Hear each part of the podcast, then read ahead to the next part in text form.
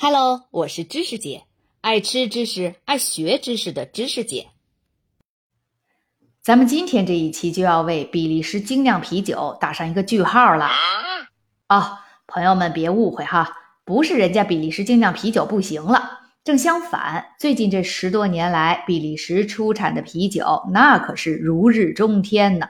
而且看这趋势，再持续个十年也毫无问题。就连新冠疫情也没对啤酒销售产生很严重的影响。现如今啊，啤酒对于比利时的重要度已经不亚于葡萄酒对于法国了。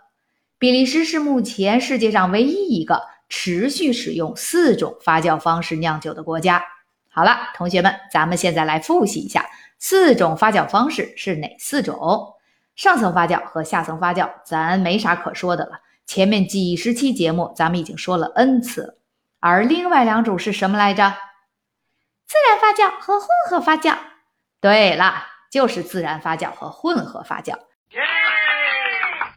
咱们最近这几期节目里也都提过了，弗兰克·伯恩的酒厂酿的酒用的就是自然发酵法，还记得吧？混合发酵呢，其实咱们当时也提过一嘴，但是没花时间细说。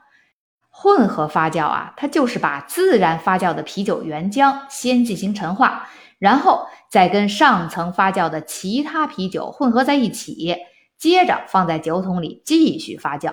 有两种混的，还有三种混的。比如贵滋啤酒，贵是富贵的贵，滋就是那个滋润的滋，去掉三点水儿。朋友们随便去京东或者淘宝搜一下，都能搜出来。这个贵兹啤酒就是属于标准的混合发酵工艺，这类酒主要也是产自比利时的兰比克地区，而且其实就是起源于自然发酵的兰比克啤酒。那么咱们为什么没有仔细讲这个混合发酵呢？主要就是因为这类啤酒吧，虽然在咱们的网购平台也有卖的，但是我相信对于大多数国内的啤酒客来说，恐怕喝不惯。它已经不只是兰比克酸啤酒的那种单纯的酸爽了，味道吧，哎，一言难尽。好奇心重的朋友可以先买一两瓶尝尝看，你们能不能接受吧？所以说呢，自然发酵和混合发酵这两种技术也成为了比利时精酿啤酒的特色，而且也最受各国啤酒客们的追捧。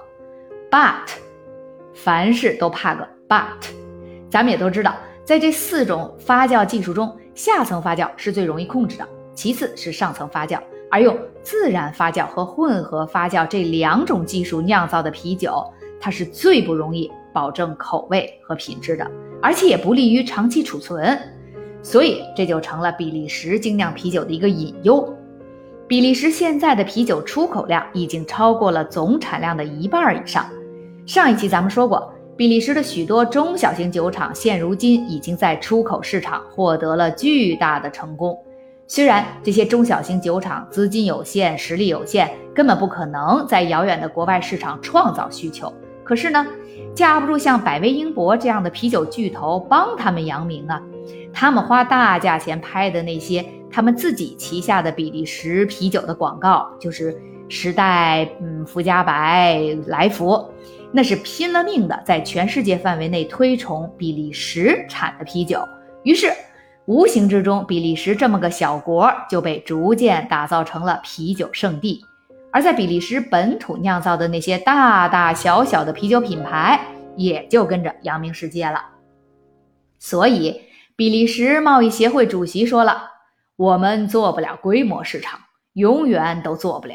比利时是一个小国，做不到这一点。”所以，我们选择了站在巨人的肩膀上。咦，这话听着耳熟哈？可不咋的，这不是牛顿牛老爷子说过的吗？以示自己为人低调谦逊。当然，这话牛老爷子是不是真的说过？我是很存疑。毕竟，人牛老爷子为人他并不低调，而且好像也不算谦逊吧。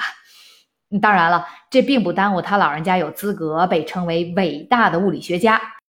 在过去的四五百年间，他能被称为著名物理学家的人物还是不在少数的。但能被称为伟大的物理学家的，至少在我心目中，一个巴掌够用了。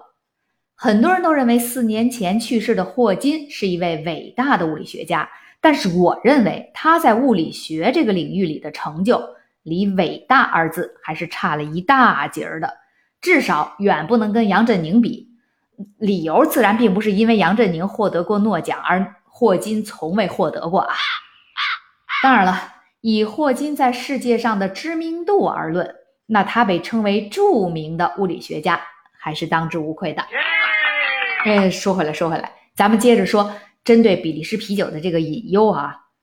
其实咱们都聊了这么多期比利时的本地啤酒，或者说精酿啤酒了，估计已经有不少朋友开始想到了，比利时啤酒这么个烁烁放光的金字招牌，为这些中小酒厂带来了高额利润，但是会不会诱使个别家伙在出口时他就忽略了质量保障？导致整个行业的长期利益受损呢？嘿，真别说，还真被您预见着了。最近这些年，比利时的新酒厂的数量快速增长，有些还在鲁文一年一度的泽索斯啤酒节上推出了新款啤酒。这个泽索斯啤酒节是比利时规模最大的啤酒节。每年都吸引无数外国啤酒客们过来狂饮比利时啤酒，那可真是锣鼓喧天、鞭炮齐鸣、红旗招展、人山人海。哎，我怎么串词儿串到上一期去了？结果有些小酒厂拿出来参展的啤酒吧，那可比兰比克酸啤酒酸多了，跟咱们的镇江香醋比，真是毫不逊色。把一个个啤酒客喝的是呲牙咧嘴的，当场牙被喝倒的就好几位。他们还敢拿这类啤酒就当混酿啤酒来卖，而且价格还高出去一倍不止。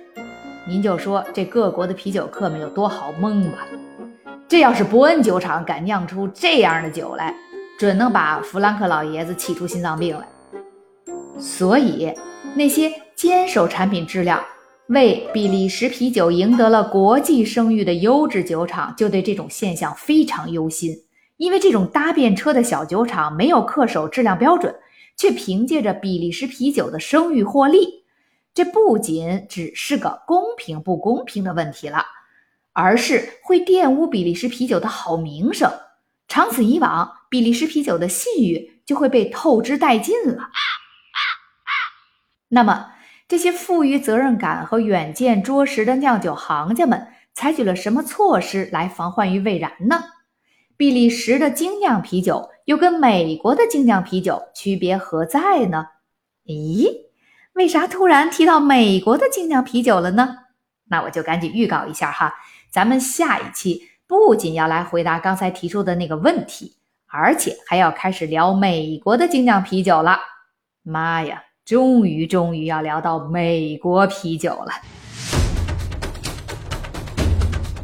说正经的，精酿啤酒运动还是最先从人美国那边发起的呢。这个我在前面第三十期开始讲比利时精酿啤酒时就提到过了。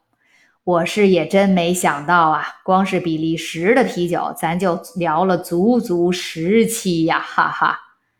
好了。我就是爱吃知识、爱学知识的知识姐，朋友们，咱们下期见喽！